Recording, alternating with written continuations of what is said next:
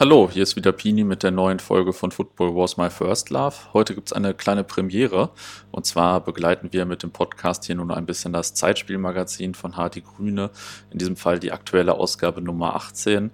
Wer unsere Folge 75 gehört hat, ähm, kann sich vorstellen, dass das eine ziemlich bedeutende Sache ist und ähm, ja, ist ja auch schön, wenn man sich gegenseitig unter den kleinen Verlagen ein bisschen unterstützen kann. Wir sind jetzt auch so ein äh, sehr kleiner Audioverlag. ähm, ja, Hardy, für die Kollegen, die die Folge 75 vielleicht noch nicht gehört haben, haben. Sag noch mal zwei, drei Sätze zu dir und auch zum Zeitspielmagazin. Ja, hallo erstmal. Äh, also wir freuen uns auch total, dass wir das jetzt zusammen äh, machen können äh, und machen wollen und von wegen klein. Klein ist fein und klein ist auch gut Nische und ich glaube, da passen wir ganz wunderbar zusammen, einen speziellen Blick auf den Fußball zu werfen und einen Blick, der in, ähm, in den großen Medien doch gerne mal untergeht und der aber gleichzeitig total wichtig ist weil wir auch, glaube ich, beide Seiten so ein bisschen an der Wurzel des Fußballs dran sind und äh, insofern ergänzen wir uns da in der Tat äh, ganz wundervoll. Ähm, ja, zu mir. Ähm, ich bin so seit, naja, 35 Jahren im Fußball unterwegs. Mein Heimverein ist eigentlich Göttingen 05 und da habe ich angefangen, mich auch ein bisschen mit Fußballgeschichte zu beschäftigen. Da war ich noch ziemlich jung.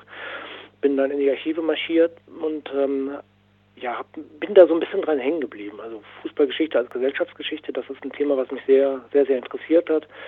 Äh, und zwar breit gefächert. Also äh, klar, die, die Geschichte von Bayern München ist schon interessant, aber die Geschichte von Wacker München ist auch sehr interessant. Und äh, da habe ich äh, dann so über die Jahre so einen kleinen Job rausgemacht. Und jetzt bin ich seit 2015 äh, selber Verleger. Da habe ich damals mit, äh, mit meinem guten alten Freund Frank Willig von Arminia Hannover das Zeitspielmagazin gegründet.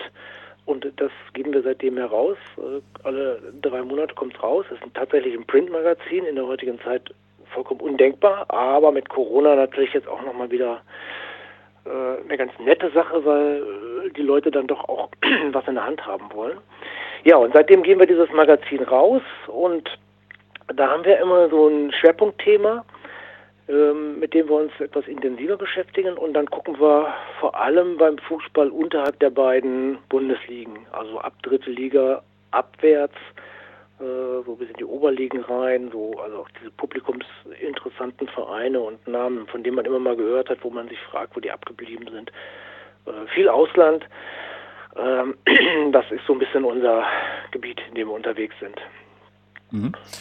Und ähm, bei der aktuellen Ausgabe, ähm, da ist das Leitthema 1920 und ähm, ich weiß noch, als wir uns im Dezember beim Werkstattverlag in Göttingen getroffen haben, da hast du schon mit strahlenden Augen, kann ich mich ganz gut daran erinnern, so vom Heft zum Jahr 1920 erzählt und meintest, es seien die besten Kenner des Fußballjahres 1920 an Bord quasi.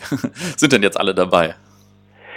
Äh, definitiv. Also wir haben ein, ein ganz wunderbares äh, Team dabei gehabt ähm, von Leuten. Wir haben zum Beispiel Bernd Bayer, den absoluten Bensemann-Experten äh, mit im Boot, ähm, der sich äh, um, um die ganze mediale Entwicklung äh, kümmert. Wir haben äh, Petra Tabarelli mit dabei, die sich sehr viel mit Sozialgeschichte des Sports und des Fußballs beschäftigt hat. Ähm, dann haben wir Nils Havemann, sagt vielleicht dem einen oder anderen was, der hat eine große Studie über den DFB äh, gemacht, der sich mit den wirtschaftlichen Seiten beschäftigt. Wir haben äh, Rudolf Oswald, der äh, eigentlich der Experte für Fankultur in den 20, 30er Jahren, der für uns schreibt. Ähm, ich selber habe mich ja nun auch schon den einen oder andere, den einen oder anderen Tag mit der Fußballgeschichte beschäftigt. Also ich glaube, wir haben wirklich einen, sehr netten Kreis an Leuten dabei, die sich so alle mit ihren, ihren Vorstellungen und Forschungen ganz gut einbringen können, um ja, ein relativ umfassendes Bild äh, abzuliefern. Mhm. Ähm, jetzt habe ich gleich ziemlich viele Fragen zum Jahr 1920, aber vielleicht bevor wir einmal in das Jahr einsteigen, was äh, fasziniert dich denn an dem Jahr oder warum habt ihr es als Thema ausgewählt? Ähm, es ist erstmal Jahrestag. Wir haben jetzt 100 Jahre 1920, also das äh, ist erstmal der Auslöser gewesen. Ähm, Oh, wobei wir natürlich jetzt nicht nächstes Jahr äh, 100 Jahre 1921 machen werden. Also 1920 ist, ist schon einfach ein ganz, ganz besonderes Jahr. Ähm, ich persönlich fand die Weimarer Zeit immer eine der spannendsten äh, Phasen in der jüngeren deutschen Geschichte, äh, aus vielerlei Gründen, weil kulturell äh, sehr viel passiert ist. äh, gesellschaftlich sehr viel passiert ist, äh, die Menschen sich so ein bisschen befreit haben. Wir haben natürlich dann die industrielle Revolution, wir haben, haben unglaublich viele Innovationen in ganz, ganz vielen Bereichen, sodass das Leben sich wirklich ähm, radikal verändert äh, während dieser Weimarer Zeit. Dann haben wir natürlich auch die Tragik der Weimarer Zeit, äh, muss ich auch nicht äh, sagen, ja. glaube ich. Äh, wir, wir gehen direkt ins Dritte Reich rein, äh, mit dem genauen Gegenteil von den fröhlichen und bunten Zwanzigern in diese triste äh, Nazi-Zeit. Ähm, also das ist erstmal schon so insgesamt ähm, für mich eine ganz, ganz spannende Zeit, mit der ich mich gerne beschäftige, weil da einfach dieser Aufbruch stattfindet und die Menschen wirklich sich so ein bisschen befreien.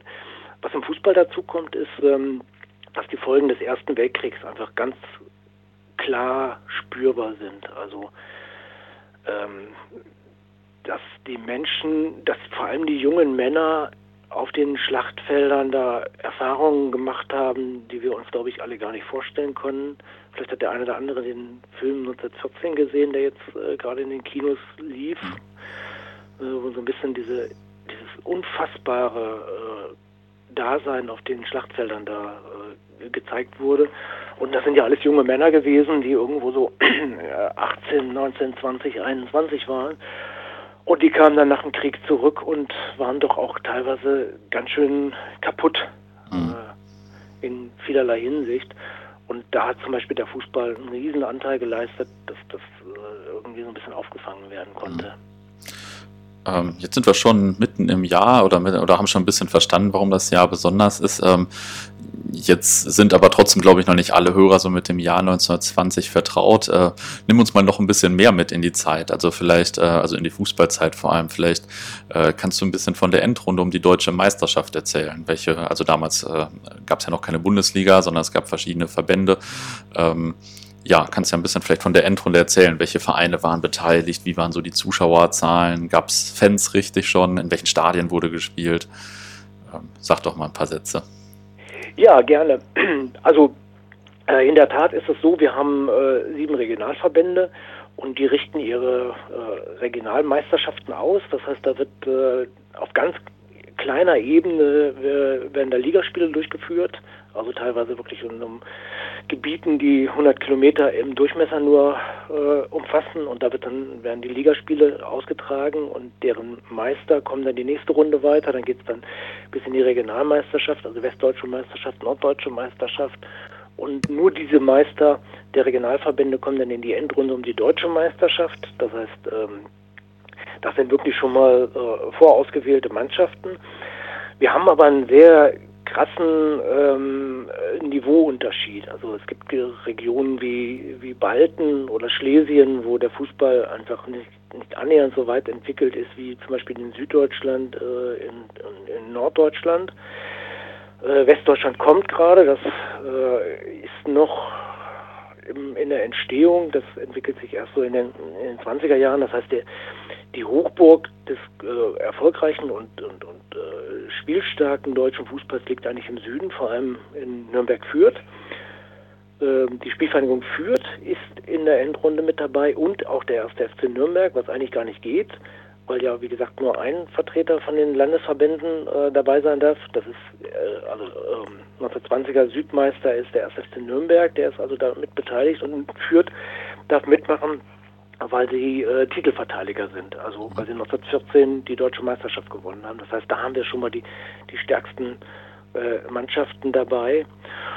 Ähm, zuschauermäßig ist das Wahnsinn gewesen damals. Also wir haben bis 1914 äh, Zuschauerzahlen von 5000, 7000, vielleicht mal 8000, äh, in ganz, ganz seltenen Fällen 10.000. Und jetzt haben wir 1920, äh, da geht unter, unter 10.000 geht eigentlich gar nichts. Äh, da strömen die Leute wirklich in die Stadien. Ähm, die Stadien entstehen natürlich gerade erst. Also wir reden hier von besseren Sportplätzen, die mhm. so aufgeschüttete äh, Wälle haben, wo man draufsteht. Wir haben ganz wenige Plätze, wo es schon überdachte Tribünen gibt. Das äh, entwickelt sich auch gerade erst. Also es ist alles ganz, ganz stark in Bewegung. Was waren denn so die bedeutendsten Stadien in der Zeit? Muss ich nachfragen, weil das immer ziemlich viele von uns interessiert. ähm, die, die, gibt es im Prinzip noch gar nicht. Also mhm. Holstein Kiel hat ein Stadion gebaut, äh, schon vor dem Ersten Weltkrieg.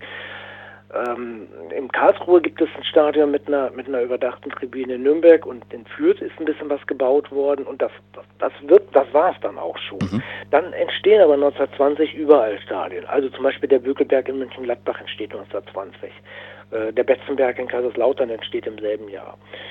Äh, Arminia Hannover kriegt seinen Bischofshohler Damm und Arminia Hannover ist auch Nordmeister, das heißt, äh, die, die haben ihren, ihren größten Vereinserfolg, äh, haben sie in dem Jahr ähm, und scheiden dann ganz schmählich gegen, ähm, gegen Titania Stettin aus, der krasse Außenseiter.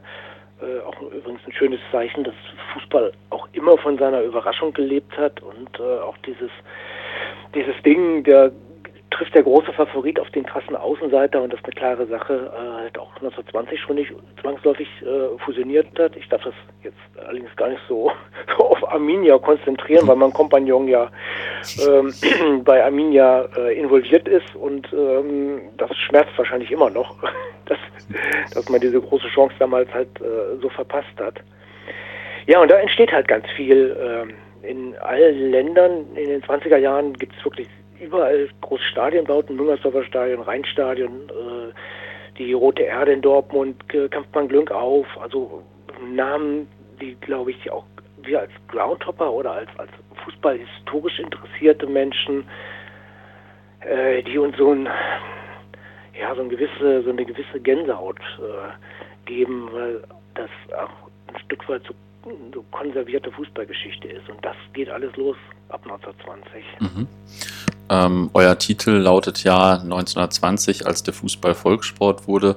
Ähm, ja, da stellen sich mir natürlich gleich zwei Fragen. Erstens, äh, welches waren denn so die drei, vier Gründe, warum der Fußball Volkssport wurde und jetzt nicht Handball oder irgendeine andere Sportart? Ähm, da sind wir wieder beim Ersten Weltkrieg. Also ich, ich will mal ganz kurz äh, eine, eine super kurze Fußballgeschichte in Deutschland mhm. äh, geben. Das geht los 1870, da ist es noch äh, eher Rugby als, äh, als Fußball. Das entwickelt sich dann so im Laufe der 1890er Jahre, dass es mehr, mehr der heutige Fußball wird und der sich dann auch ganz schnell durchsetzt. Das sind aber alles Leute, die kommen oft aus dem Bildungsbereich und ähm, Bildungsbürger, sind relativ vermögend, sind äh, Kosmopol, also das heißt, die haben auch Kontakte ins Ausland. Das ist eine ganz, ganz klitzekleine ähm, Klientel, die sich da um den Fußball kümmert. Man könnte, heute würde man wahrscheinlich im Neudeutsch sagen, die leben in ihrer Blase und haben da irgendwie nur ihr, ihr Ding für sich gemacht. Mhm. Und das ändert sich dann so äh, 1900, 1900, 1903, so in diesem, in dem Bereich ändert sich das.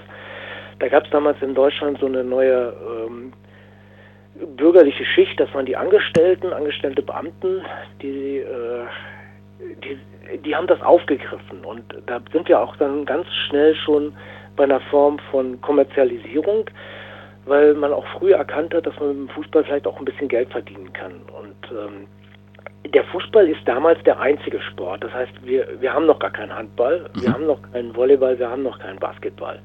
Äh, das beantwortet dann vielleicht auch die Frage, warum ist es jetzt der Fußball geworden, äh, weil es gab einfach noch gar keine Konkurrenz dazu. Und dann haben wir halt die, die Zehnerjahre, also bis zum Beginn des Ersten Weltkriegs, da tüttelt das so ein bisschen vor sich hin. Äh, es entstehen überall Vereine, es äh, entwickeln sich überall Spielklassen, die Verbände werden auch ein bisschen stärker. Man kann schon auch absehen, okay, Fußball ist der absolute Trend, Trendsport und da passiert ganz viel. Es beschränkt sich aber vornehmlich auf den, den ganzen Bereich des Bürgertums. Also eher so ein bisschen, bisschen, äh, bisschen äh, reichere Leute. Und die mhm. Arbeiterschaft hat überhaupt keine äh, Beteiligung daran. Also Fußball ist nicht ursprünglich ein Arbeitersport, wie ja auch ganz gerne mal gesagt wird.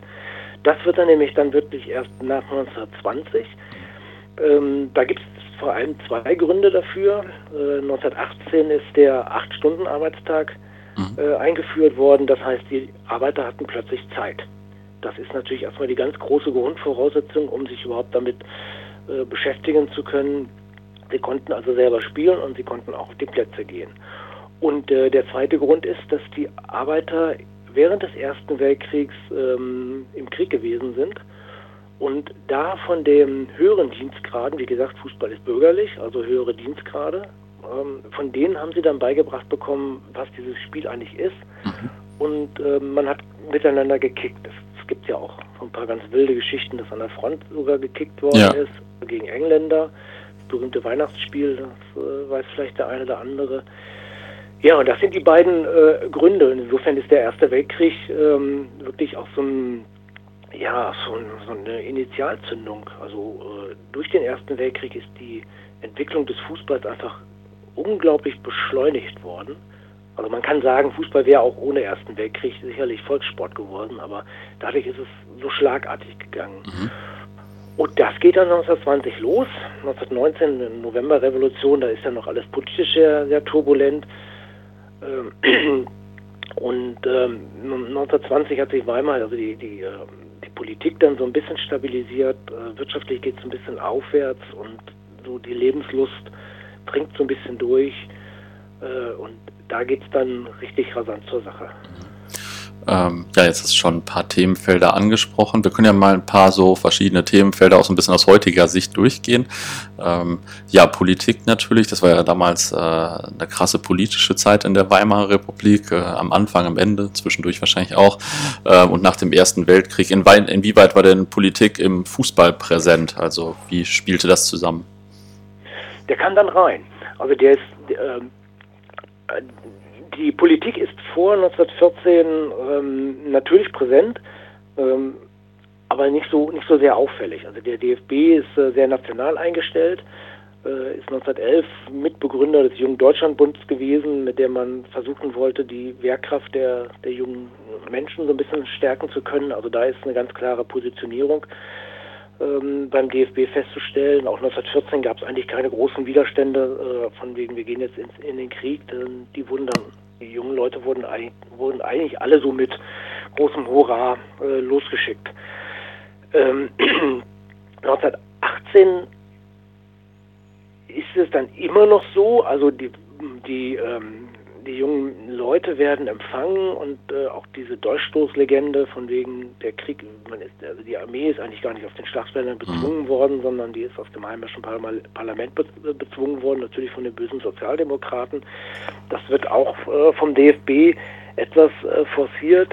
Es gibt so ein Phänomen äh, von Freikorps, das sind äh, so alte Soldatenverbände, die sich organisieren und ähm, die so ein bisschen so Art Bürgerwehren bilden und ähm, die benutzen den Fußball auch, um äh, an, an, Leute ranzukommen, die sich bei ihnen engagieren.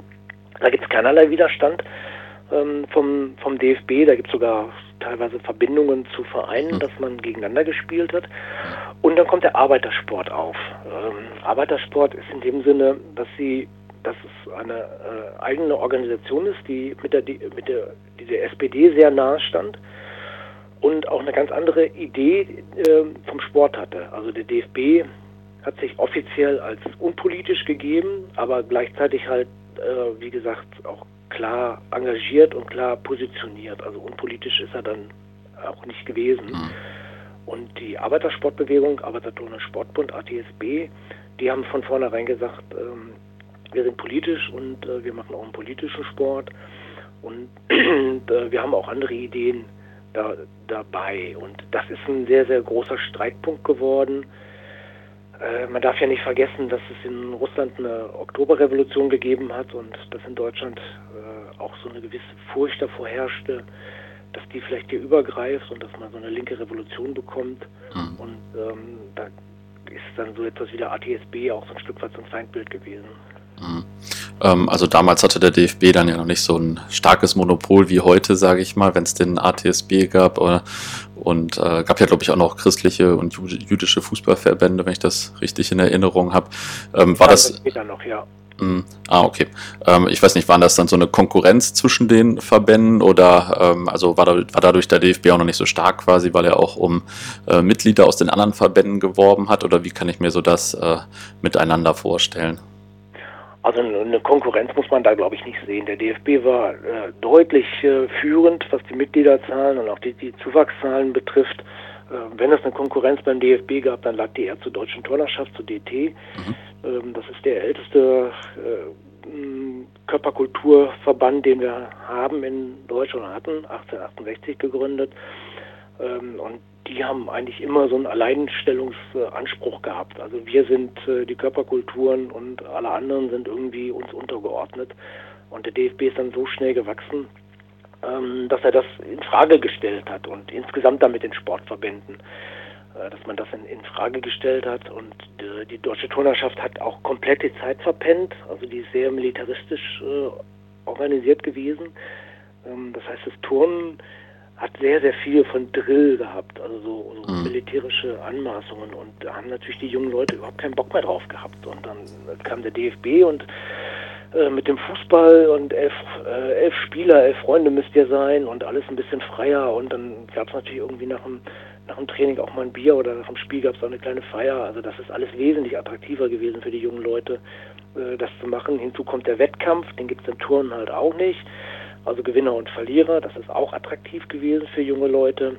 Also da hat der DFB und der, der Sport insgesamt, äh, Leichtathletik ist noch wichtig zu der Zeit, ähm, wirklich den Turnern ganz schnell den Rang abgelaufen. Mhm. Und ähm, die Auseinandersetzung mit äh, den Arbeitersportlern oder mit den katholischen Sportlern, das ist die DJK, die Deutsche Jugendkraft, äh, jüdische Sportler kommen erst gegen, weit gegen Ende äh, der Weimarer Zeit dazu. Äh, ganz kurz vielleicht als Nachsatz, äh, ich, viele jüdische Sportler sind in den 20er Jahren einfach assimiliert gewesen in den deutschen Vereinen und da gab es kein, keine großen Unterschiede. Es gibt ähm, Vereine mit einer relativ konkreten jüdischen Ausprägung, Tennis Borussia Berlin zum Beispiel, wo in den 20er Jahren sehr viele Juden äh, engagiert waren. Ähm, es gibt sehr viele Vereine in Deutschland, wo jüdische Gönner äh, engagiert waren. Äh, das war ja aber jetzt wieder ein anderes Thema. Die sind dann 33 alle schnell mal rausgeschmissen worden. Das Geld hat man ihnen aber nicht zurückgezahlt. Aber wie gesagt, das ist jetzt ein anderes Thema. Aber die, also von der Konkurrenz her würde ich, äh, äh, kann man das jetzt nicht so hochhängen mit, den, mit, mhm. der, mit dem Arbeitersport ähm, wenn der Fußball 1920 so populär geworden ist, ähm, ist er denn dann auch schon so zum Geschäft geworden? Du hast das vorhin schon mal so halb angeschnitten. Ähm, also ich weiß nicht, gab es dann schon Spielerwechsel wegen Geld und äh, gab es Sponsoren, gab es vielleicht Berater von den Spielern oder äh, ja, alles, was man so kennt? Genau, das ist äh, genau das, was passiert. Äh, also wir haben äh, Spielerwechsel, das geht kurz vom Ersten Weltkrieg schon los. Tulhada ist einer der ersten, der, mhm. der wechselt. Äh, Tulhada ist ein Spieler äh, aus Braunschweig.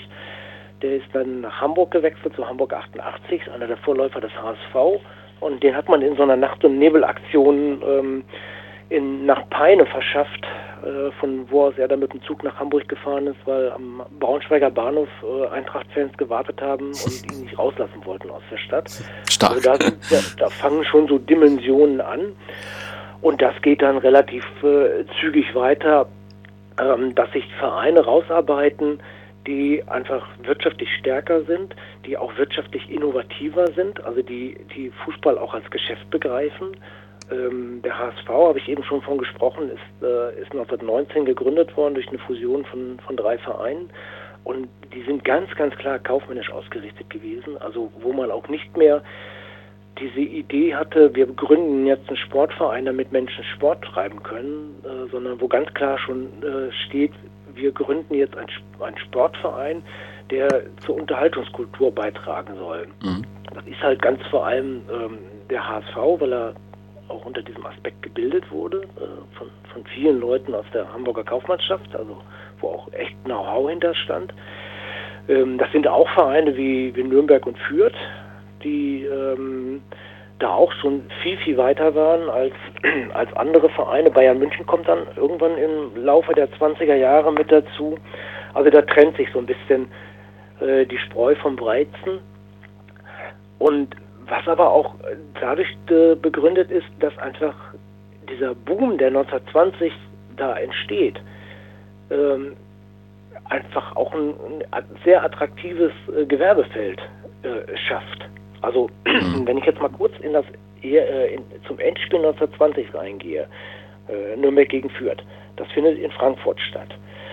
Und da sind 35.000 Zuschauer. Das ist für Deutschland zu der Zeit eine absolut unglaubliche Zahl gewesen. Also der Zuschauerrekord vorher lag bei 17.000.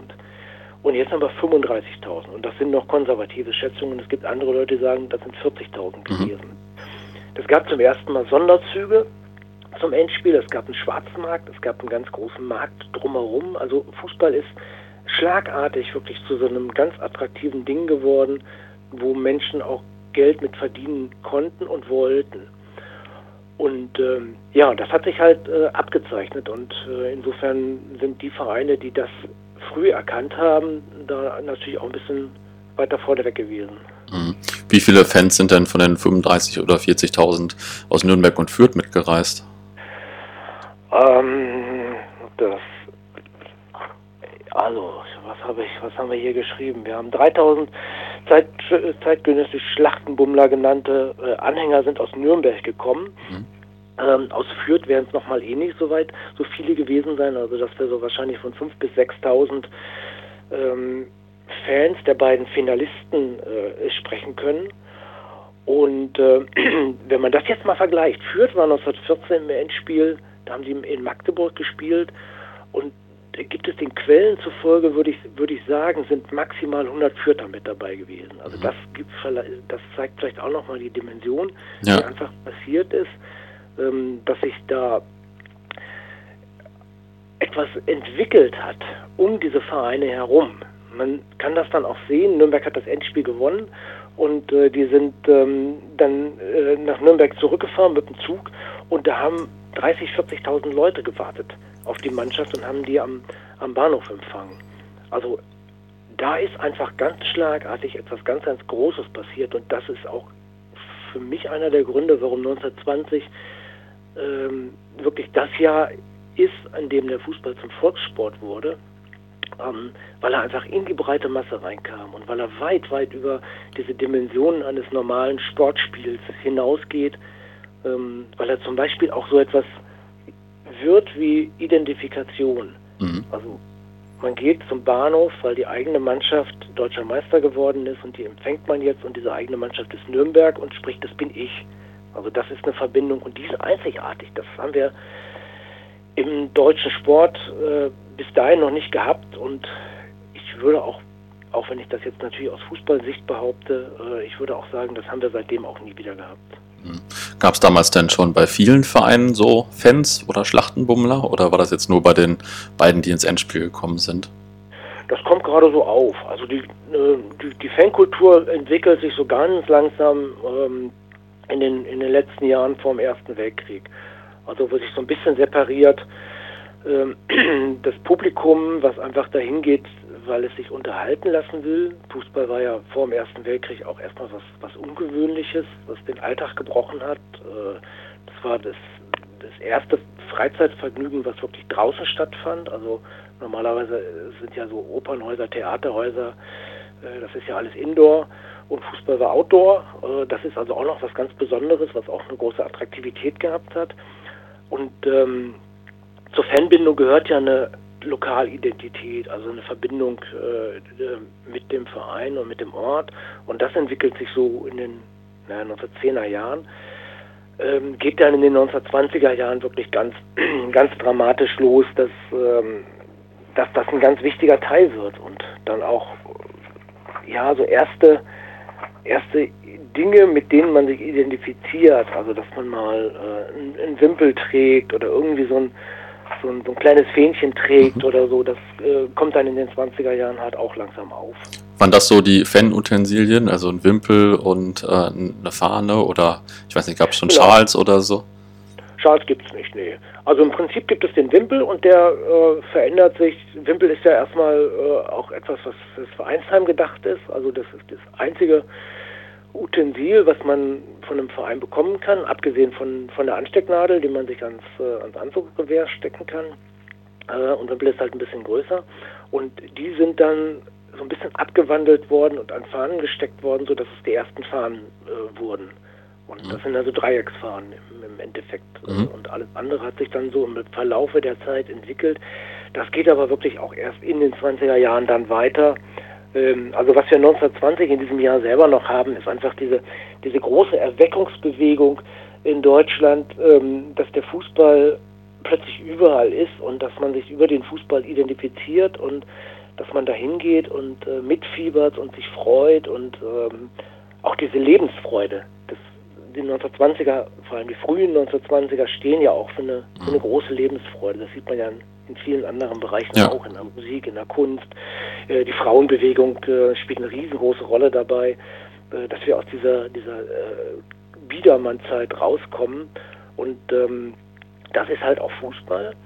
Ähm, was an der Stelle vielleicht ganz spannend ist, ist, dass der Fußball die einz das einzige Freizeitvergnügen ist in den gesamten 20er Jahren, bei dem die, ähm, die verschiedenen äh, Klassen zusammenkommen. Also mhm. wir haben die Arbeiter, die spielen auf dem Feld, äh, weil sie die Möglichkeit bekommen, äh, über Fußball Geld zu verdienen, also ihren Lebenshalt äh, zu verdienen. Natürlich illegal, aber ist ja egal. ähm, wir haben sie auf den Tribünen, ähm, weil ja, weil das einfach ein, ähm, ein Freizeitvergnügen ist, was absolut angemessen ist und passend ist zum, zur Arbeiterschaft, also zu dem, zu dem schwer schuftenden Arbeiter und der geht dann zu so einem etwas raudihaften Fußballspiel und lässt da so ein bisschen seine Emotionen raus oder auf Deutsch gesagt lässt die Sau ein bisschen raus. Mhm. Äh, geht auch, äh, gibt auch Gewalt, können wir ja nachher nochmal vielleicht kurz drüber sprechen. Ja. Ähm, wir haben aber auch ähm, das Bürgertum, wir haben die Angestellten und wir haben vor allem auch ähm, vermögende Leute, also Fabrikbesitzer, äh, Unternehmer, ähm, die auf der Tribüne sitzen. Es gibt viele kleine Tribünenbauten, also kleine Holztribünen, wo so, weiß ich nicht, 100 bis 500 Plätze vielleicht drauf sind und da sitzt dann so die Creme de la Creme und die finanziert das Ganze. Und das ist einzigartig. Das haben wir in Deutschland zu der Zeit überhaupt nicht, dass diese, also das Arbeiterschaft und, ähm, und Bürgerliche und Besitzende ein, einem gemeinsamen Freizeitvergnügen äh, nachhängen. Mhm. Und das macht Fußball halt auch nochmal ganz eindeutig äh, zum Volkssport und äh, auch zu, dem, zu etwas unglaublich Faszinierendes, auch weil die Dynamik äh, 1920 so groß war. Mhm. Ähm, genau, du hast jetzt schon das Thema Gewalt angesprochen. Ähm, ja, wenn ich über die 20er gelesen habe, kam das auch häufiger vor in der Gesellschaft, auch auf den Rängen. Ähm, ich glaube, bei euch im Heft äh, steht sogar, dass bei, also da wurde, glaube ich, Waldhof Mannheim hervorgehoben und dass da mal eine vierstellige Anzahl an äh, Krawallleuten unterwegs war oder so. War das, also war das irgendwie ganz normal, dass es da häufiger Ärger gegeben hat in den 20ern oder waren das dann, äh, war das eher bei besonderen Spielen?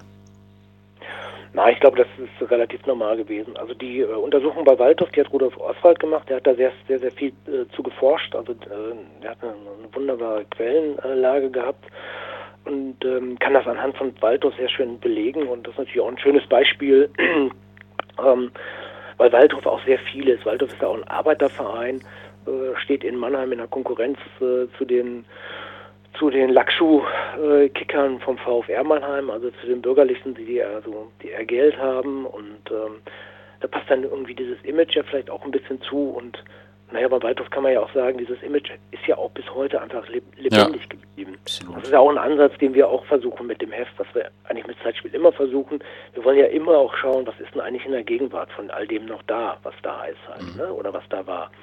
Und das kann man bei Waldhof halt sehr schön sehen. Ähm, ich weiß es aber von meinen eigenen Forschungen, dass Gewalt ähm, eigentlich ab, absolut alltäglich war. Und man kann es auch nachvollziehen. Wir, wir, reden ja jetzt hier auch von einer Generation von jungen Menschen, natürlich überwiegend Männern, also auf dem Spielfeld sowieso, aber auch auf den Rängen. Wir haben zwar Frauen, aber sehr wenige. Ähm, und diese, diese jungen Männer sind alle irgendwie so ja, lass mal sagen, so zwischen 20 und 30 wird es groß sein. Es gibt auch Ältere, die sitzen dann auf der Tribüne, äh, sind dann oft ja auch äh, in den anderen Klassen unterwegs, also in den, in dem, im bürgerlichen oder in einem, in einem besitzenden Bereich. Aber dieses, dieses normale Publikum, äh, was überwiegend aus, den, aus der Arbeiterschaft besteht, ähm, ist halt genau auch die, die äh, ähm, die Menschengruppe, die dann im Krieg gewesen ist mhm. und die das einfach auch so erfahren hat, dass man ähm, Probleme mit Gewalt löst. Ähm, man, die Jugend ist bis zum Ersten Weltkrieg hingetrimmt worden, äh, immer wehrfähig zu sein. Ähm, dann war der Krieg, dann hat man sie danach nicht wirklich abgeholt, um da wieder wegzukommen das ist auch eine Überforderung gewesen. Auch die, die 20er Jahre sind ja auch politisch sehr von äh, Gewalt geprägt, von rechter wie linker Gewalt. Also das ist einfach ein, äh, ja, ein ganz normaler Bestandteil äh, mhm. des Alltags. Mhm. Und äh, den kann man einfach im Fußball äh, auch ganz vielen, ganz vielen Stellen äh, nachvollziehen. Ich springe noch mal äh, ein paar Schritte zurück. Ähm, wir haben vorhin gesagt, dass Fußball da auch schon ein bisschen Geschäft geworden ist. Im Ausland sind ja zu der Zeit in den 20ern auch schon Profiligen entstanden. Wieso wurde denn in Deutschland äh, kein Profifußball eingeführt, wenn das doch so populär wurde und hohe Zuschauerzahlen da waren? Das ist einer der großen Konflikte im deutschen Fußball, dass wir ähm, einen sehr starken Unterschied haben zwischen den Führenden in den Verbänden und den Menschen, die in den Stadien unterwegs sind äh, und die spielen. Wenn ich das jetzt so sage, dann äh, fällt mir auf, das ist ja heute auch schon wieder so ähnlich. Ja, also, hört sich ziemlich bekannt an. ja da wunderbar rein. ähm, aber bleiben wir mal in den 20er Jahren. ähm, Im DFB sind sehr konservative Männer, ausschließlich Männer, wir reden da eh äh, nur von der männlichen Kultur, ähm, die oft aus dem Bildungsbürgertum kommen, die also einen relativ hohen äh, Bildungsanteil haben und für die Fußball etwas ist, was man aus Ehre spielt, aus, aus, aus Freude an der Sache und nicht ähm, und nicht, weil man da irgendwelche materiellen Gedanken äh, mit verbindet. Die können sich das auch leisten, weil die haben Geld, die haben aus, äh, die sind, die sind, äh, äh, die sind erfolgreich als Unternehmer oder was auch immer äh, und die haben keine materiellen Sorgen. Bei den Spielern sieht das anders aus. Das, ich hatte ja vorhin schon mal angedeutet, ähm, gerade in der Arbeiterschaft hat Fußball einfach auch das Potenzial gehabt, äh, sich seinen Lebenserwerb damit verdienen zu können. Also jemand wie, wie Couturin ähm, ist halt ganz am Anfang noch eingefahren in Pütt, ist dann aber ganz, ganz schnell schon versetzt worden in die Schreibstube und hat einen sauberen Job gemacht, äh, weil er halt als Fußballer so wichtig war. Und ähm, der hat dann auch sicherlich nicht mehr jeden Tag an seiner Schreibstube gesessen, sondern hat vor allem am Trainingsplatz äh, die Zeit verbracht und ist dann offiziell halt als Angestellter der Schreibstube bezahlt worden. Und das war dem, dem Führenden schon so ein Dorn im Auge. Ähm, diese Kommerzialisierung wollten sie nicht, weil sie wollten halt ähm, diesen Fußball reinhalten. Und das hat aber in der Praxis halt überhaupt nicht funktioniert, ähm, weil dann natürlich auch dazu kommt, dass letztendlich so viel Geld unterwegs war, ähm, dass das gar nicht funktionieren konnte. Also äh, diese, die, die Vorstellung, dass da elf Männer auf dem Spielfeld stehen, die möglicherweise von Arbeitslosigkeit bedroht sind und für die, um, um diese elf Männer spielen zu sehen, kommen 20, 25, 30.000 Zuschauer und zahlen jeweils äh, einen bestimmten Betrag und, und, und bringen Sorgen für eine richtig dicke Tageskasse und diese Spieler bekommen davon nichts ab. Mhm. Ähm, das kann man sich ja ausmalen, das kann nicht funktionieren in der Praxis. Ja. Ja. Aber es ist ja interessant, dass da die führenden äh, Leute so in den Verbänden und so, die selbst gut begütert waren und äh, ich weiß nicht, unternehmerisch tätig waren, vielleicht in Teilen, dann aber hier gegen äh, Bezahlung beim Fußball waren. Das ist ja irgendwie ein bisschen äh, absurd eigentlich. Ja, Doppelmoral scheint äh, ein wichtiger Bestandteil der Fußballgeschichte zu sein. Und auch der Gegenwart vielleicht. Ne?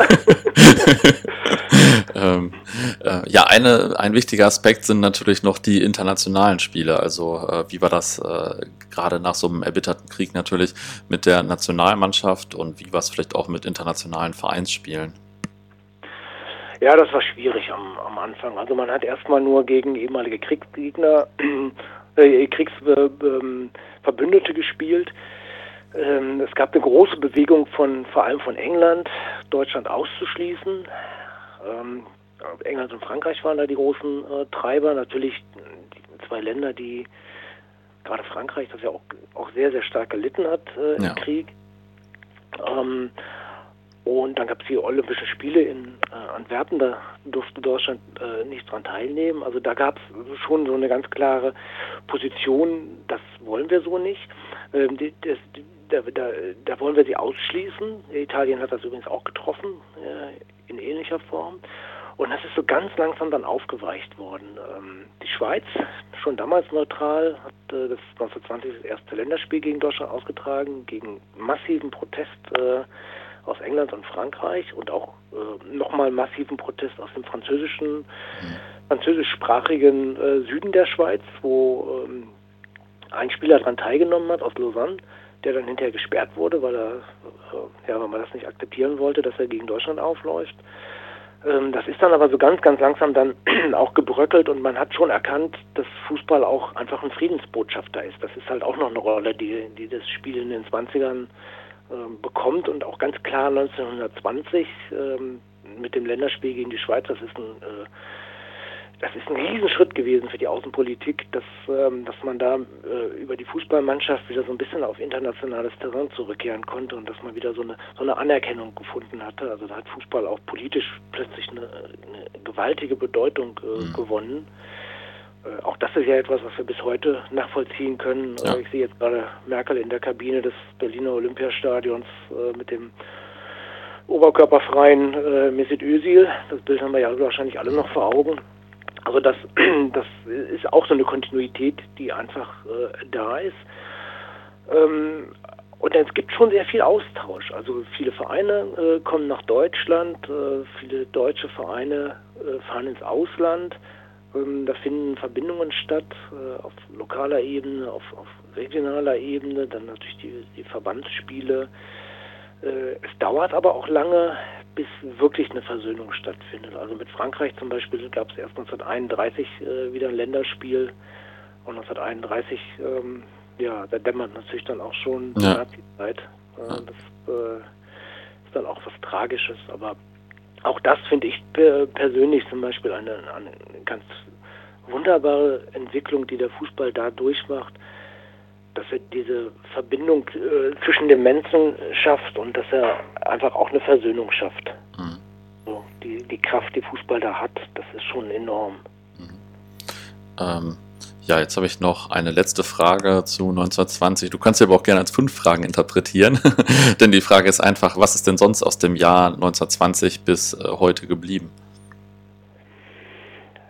Ähm, also wir haben also wir haben einfach natürlich erstmal dieses Volkssportding, dass Fußball schlagartig die Nummer eins wird und damit auch komplett unbestritten ist. Alle anderen Sportarten, die, die sich danach so entwickelt haben, Handball zum Beispiel ist ein ist die Antwort der deutschen Turnerschaft, von der habe ich, habe ich ja vorhin schon mal gesprochen, mhm. äh, auf den Fußballboom. Äh, damit es sollte so ein Turnspiel werden, damit wollte man Paroli bieten, das hat, das hat nicht im Ansatz funktioniert. Handball ist ja erst auch ein, ein, äh, ein Feldsport gewesen, das ist ja erst seit seit weit nach dem Zweiten Weltkrieg ein, äh, ein Hallensport geworden. Ähm, diese Massenbewegung, die der Fußball da erreicht hat, die hat es nie wieder gegeben und dann natürlich auch die Ausbreitung, auf, äh, erst in Europa, aber letztendlich auch weltweit. Ähm, also fällt mir jetzt zum Beispiel Buenos Aires ein. Buenos Aires haben wir ja im Heft auch ein ganz klein bisschen was zu drin ähm, wo die Migranten aus Europa rübergehen und ihre, ihren Fußball mitbringen. Und das Erste, was sie machen, äh, ist einen Fußballverein gründen und einen Sportplatz schaffen äh, in ihrer neuen Heimat. Und äh, okay, hier wohnen wir jetzt. Das ist jetzt unser, unser Club, das ist jetzt äh, Boca, das ist jetzt River. Äh, also diese unglaubliche Kraft, die der Fußball den Menschen gibt und äh, diese Verbindung, die er ihnen auch gibt weltweit. Also Fußball ist halt die universelle Sprache geworden in den 20er Jahren. Ähm, von den Menschen und der passt einfach auch zu diesem, zu diesem ganz großen Aufbruch, den wir dann haben. Also äh, in, in, Kultur und Kunst. Äh, wir, es, es, geht los mit den Stars. Äh, wir haben zum Beispiel 1920 der, der Torhüter von, von der Spielvereinigung für Theodor Lohrmann. Der, der wird vergöttert. Der wird mhm. auch von den Frauen vergöttert. Also da passiert halt auch ganz viel, dass, dass Fußball da auch so Grenzen überschreitet äh, in die Kultur ähm, in, in, die Gesellschaft. Ähm, ja, dann wie gesagt diese, diese äh, Verbindung zu, zu anderen Ländern, ähm, dieses, dieser Massensport, ähm, was vielleicht auch noch ein wichtiger Hinweis ist, ist die erste Ausprägung von Topvereinen. Also der erste FC Nürnberg äh, ist der große Verein der 20er Jahre, der HSV kommt auch noch mit, noch mit dazu. Spielvereinigung führt, ist so ein bisschen der Gegenspieler, der auch so eine andere Ausprägung hat. Die spielen sehr schönen Fußball, die spielen eher so, so ein bisschen, bisschen zauberhaft, äh, sind oft tragisch. Ähm, aber da werden auch die Fundamente gelegt für viele Vereine, die uns bis heute eigentlich begleiten. Mhm. Bayern oh. München äh, 1932 werden sie das erste Mal deutscher Meister. Hertha BSC hat die große Phase äh, in den 20ern. Ähm, also da reicht einfach ganz viel in die Gegenwart zurück. Stadienbauten müsste ich noch nennen. Da haben wir halt auch äh, viele, viele Dinge, die in der, in der Zeit äh, begangen sind. Also es ist einfach unterm Strich ein unglaublich spannendes Jahr, in dem total verdichtet sehr, sehr viel passiert ist. Werden da eigentlich auch die Fundamente für Rivalitäten gelegt, so zwischen Nürnberg und Fürth zum Beispiel, oder war das noch nicht so? Unbedingt, unbedingt. Die wollten also, sogar einmal äh, nicht in einem Zug fahren zum Länderspiel, die Spieler, ne? Genau, das war dann 1922. äh, da gab es ein Derby vorher und da haben sie sich ein bisschen, bisschen angefeindet und ähm, dann haben sie gesagt, nee, wir wollen jetzt nicht in einem Zug fahren. Die sind dann in einem Zug gefahren, aber in verschiedenen Abteilen. Also äh, klar, die Derbys kommen natürlich dazu. Da sind, dann kommen wir ja auch wieder zu dem Gewaltdienst, da kommen wir mhm. zur Identität. Ähm, ein ganz, ganz wichtiger Punkt, äh, den, den man einfach immer wieder in der Fußballgeschichte sieht, ist diese Identif Identifizierung, die wir ja auch selber kennen. Wir haben das ja auch und wir sehen es ja jetzt zum Beispiel auch in der Corona-Zeit. Ähm, also ich habe bei meinem englischen Fußballverein jetzt im Fanshop irgendwelche Sachen gekauft, die ich eigentlich nicht brauchte, aber weil klar war, die brauchen uns jetzt. Und das ist etwas, das macht ja nur der Fußball mit uns.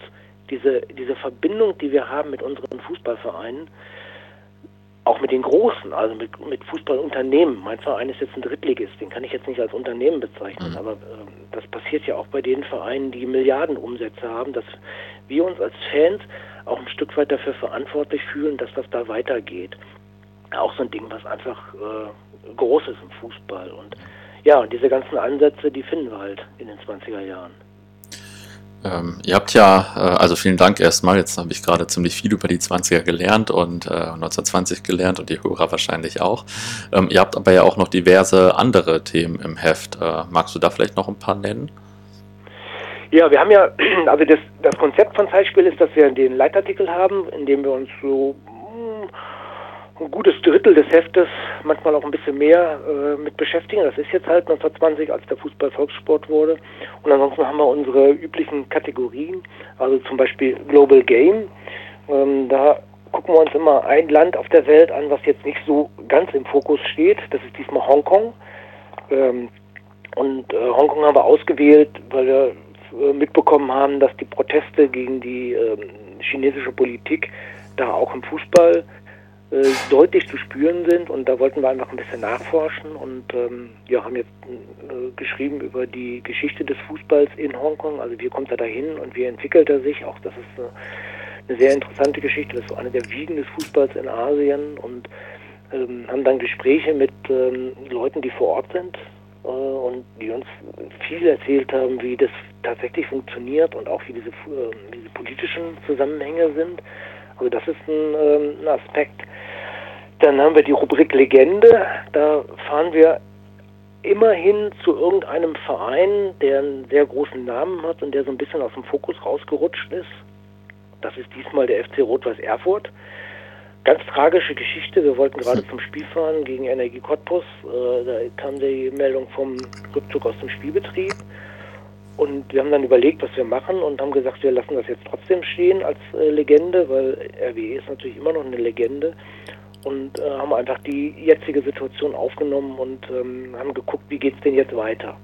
Also kurzen Rückblick, wie ist es dazu gekommen und ansonsten kümmern wir uns vor allem darum, wie geht es weiter, wie will man in Erfurt wieder auf die Beine kommen ähm, welche Perspektiven hat der Verein? Was ist mit den Fans? Wie, wie wollen sie das unterstützen? Wo geht die, die Fanliebe jetzt hin? Wo gehen die Ultras jetzt hin und so? Das ist so, das sind so die Themen, die wir uns da gestellt haben.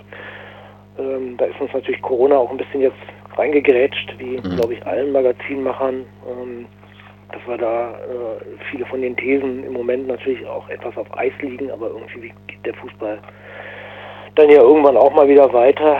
Ähm, das vielleicht, das kann ich vielleicht nebenbei nochmal sagen, das ist ein, ein, Thema, mit dem wir uns jetzt in Corona-Zeiten gerade aktuell und zwar eher so im, äh, im Online-Bereich beschäftigen. Ähm, wir haben eine Zukunftswerkstatt Fußball ins Leben gerufen. Äh, wie sieht der Fußball nach Corona aus?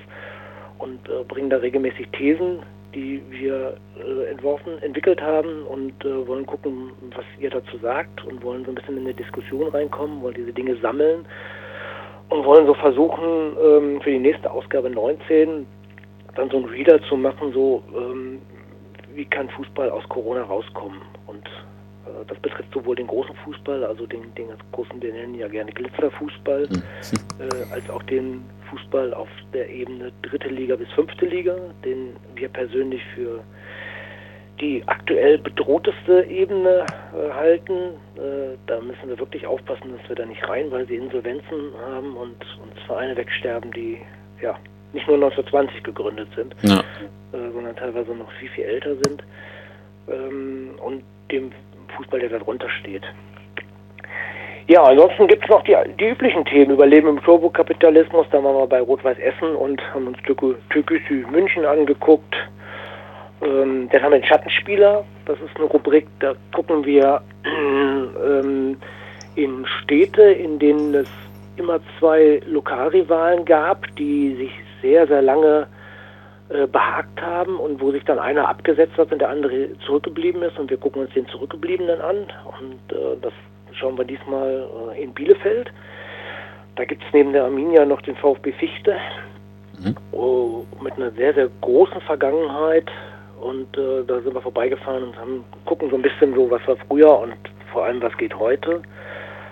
Haben äh, Buenos Aires drin, ähm, ja und dann die üblichen Rubriken. Also da lohnt sich dann wirklich nochmal einfach reinzuschauen. Wir haben ja online auch ein bisschen was stehen, wo wir auch mal so ein paar Beispiele geben, was im Heft drin ist. Ähm, die übliche bunte Mischung. Was mich besonders gefreut hat, war die Buchvorstellung von An Tagen, da das Endspiel war, also von 1963 das Buch. Ich glaube, das habe ich früher 10 bis 20 Mal gelesen. Das ist ja ein richtig ja. gutes Buch, so über die ganzen 60 Jahre Entwicklung und so. Also äh, ja, hat mich gefreut, dass es da mal wieder aufgetaucht ist.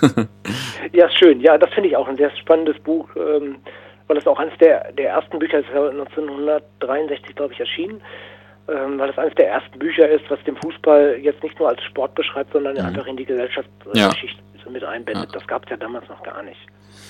Äh, was mir jetzt beim, beim Erzählen eben noch eingefallen ist, ich glaube, ein, ein Ding äh, möchte ich noch zu 1920 sagen, ja, gerne. Äh, was ja eigentlich auch extrem wichtig ist.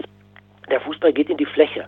Also wir haben äh, Vereinsgründungen auch im ländlichen Raum. Und das ist natürlich auch mal ein ganz, ganz entscheidendes Ding, das habe ich vorhin gar nicht so gesehen ähm, oder ganz vergessen zu sagen, ähm, Fußball ist von seiner Gründung her ein städtischer Sport und wird 1920 dann einfach ein Volkssport auch im ländlichen Raum.